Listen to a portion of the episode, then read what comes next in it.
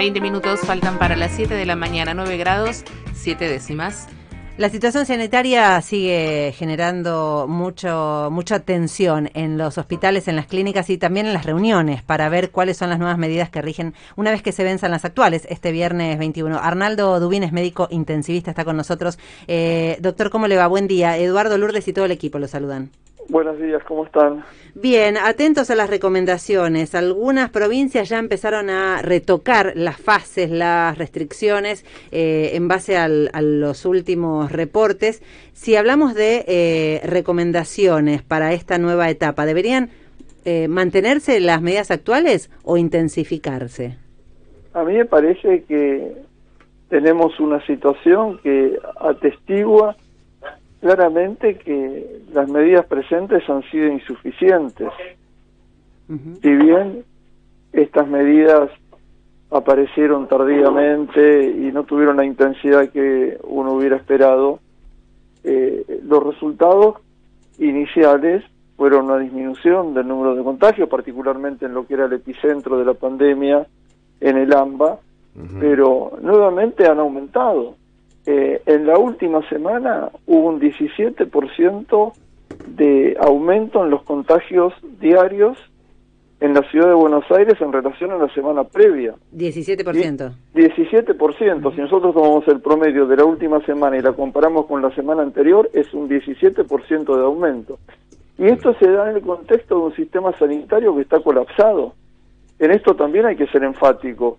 No podemos hablar con eufemismos, especular que bajó un 2% la ocupación de las camas de terapia, con 93 o con 97% de ocupación de las camas de terapia, el sistema está colapsado, porque el, el, colapso depende de muchos otros factores que están presentes. Entonces, con un número de contagios que es desbordante y con un sistema sanitario que está colapsado, es claro que las medidas adoptadas hasta ahora no han sido suficientes es imprescindible avanzar en las restricciones. Claro. Doctor, además hay algo, usted siempre ha sido muy estricto y muy riguroso en su, en su, en su mirada, ¿no? En todo este tiempo de la pandemia, inclusive pidiendo mayores restricciones, pero hay algo que, eh, por lo menos a mí me parece, da la sensación que todavía la sociedad parece no comprender, ¿no?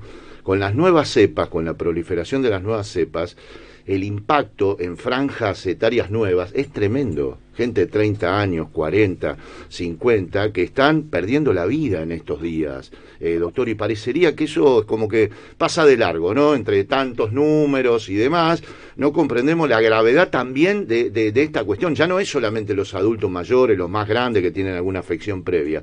Ahora estamos hablando de gente muy joven que está inclusive perdiendo la vida, doctor. Yo, yo le aseguro que me gustaría a todos los negacionistas, a todos los que edulcoran la realidad con visiones que no tienen nada que ver con lo que está ocurriendo, traerlos de gira por las terapias intensivas, mm. para que vean gente joven muriéndose. Eh, ha habido 15 embarazadas que murieron en las últimas semanas en la provincia de Buenos Aires.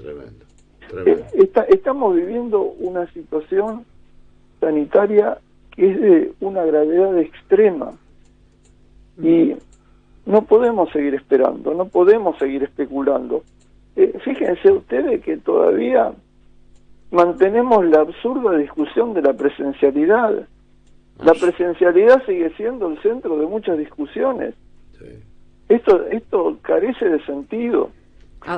¿Qué, ¿Qué posibilidades hay de cotejar el eventual riesgo psicológico que pueden tener los chicos por unos días de suspensión de clases presenciales con el definido impacto de lo que va a generar como secuela para toda la vida de la muerte de sus padres o sus abuelos.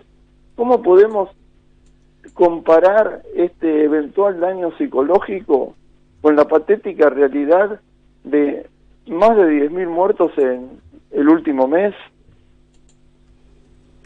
Totalmente. Eh, doctor, una, una en la ciudad, incluso desde, desde el interior del gobierno de Rodríguez Larreta, están pidiendo eh, medidas más estrictas, porque efectivamente los casos, bueno, están eh, en cifras impensadas tiempo atrás. Ahora, la idea de tomar incluso ahora, después de estas estos dos decretos de necesidad de urgencia, restricciones un poco más fuertes como usted pide, como la mayoría de los especialistas están pidiendo, eh, deja un saldo para atrás. Ahí hay responsabilidad en, en, los muertos, en los contagios, en el colapso sanitario al que estamos llegando. Eh, ¿Eso eh, qué? ¿Hay que olvidarlo? ¿Hay que, ¿Hay que recordar quiénes son los responsables de, de lo que estamos viviendo?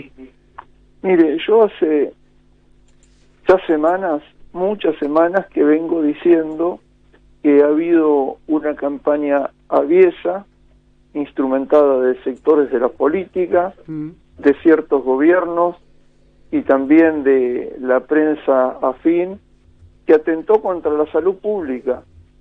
Una posición que iba a generar, que ha generado muertes que podían haber sido evitadas. Yo, yo no tuve ningún reparo en titular esas actitudes como terrorismo sanitario.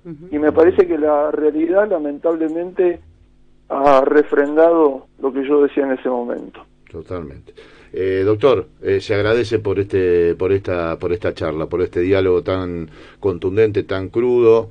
Eh, poniendo en dimensión eh, la, la, situación, la tragedia que estamos viviendo no solamente a nivel mundial, regional, sino específicamente en Argentina. Gracias, doctor, por este rato, ha sido muy amable. Buenos días, le dejo un abrazo. Eh, a la recíproca, doctor. El doctor Arnaldo Dubín, médico intensivista y que por supuesto nos refleja así con crudeza la realidad que nos toca atravesar por estos días.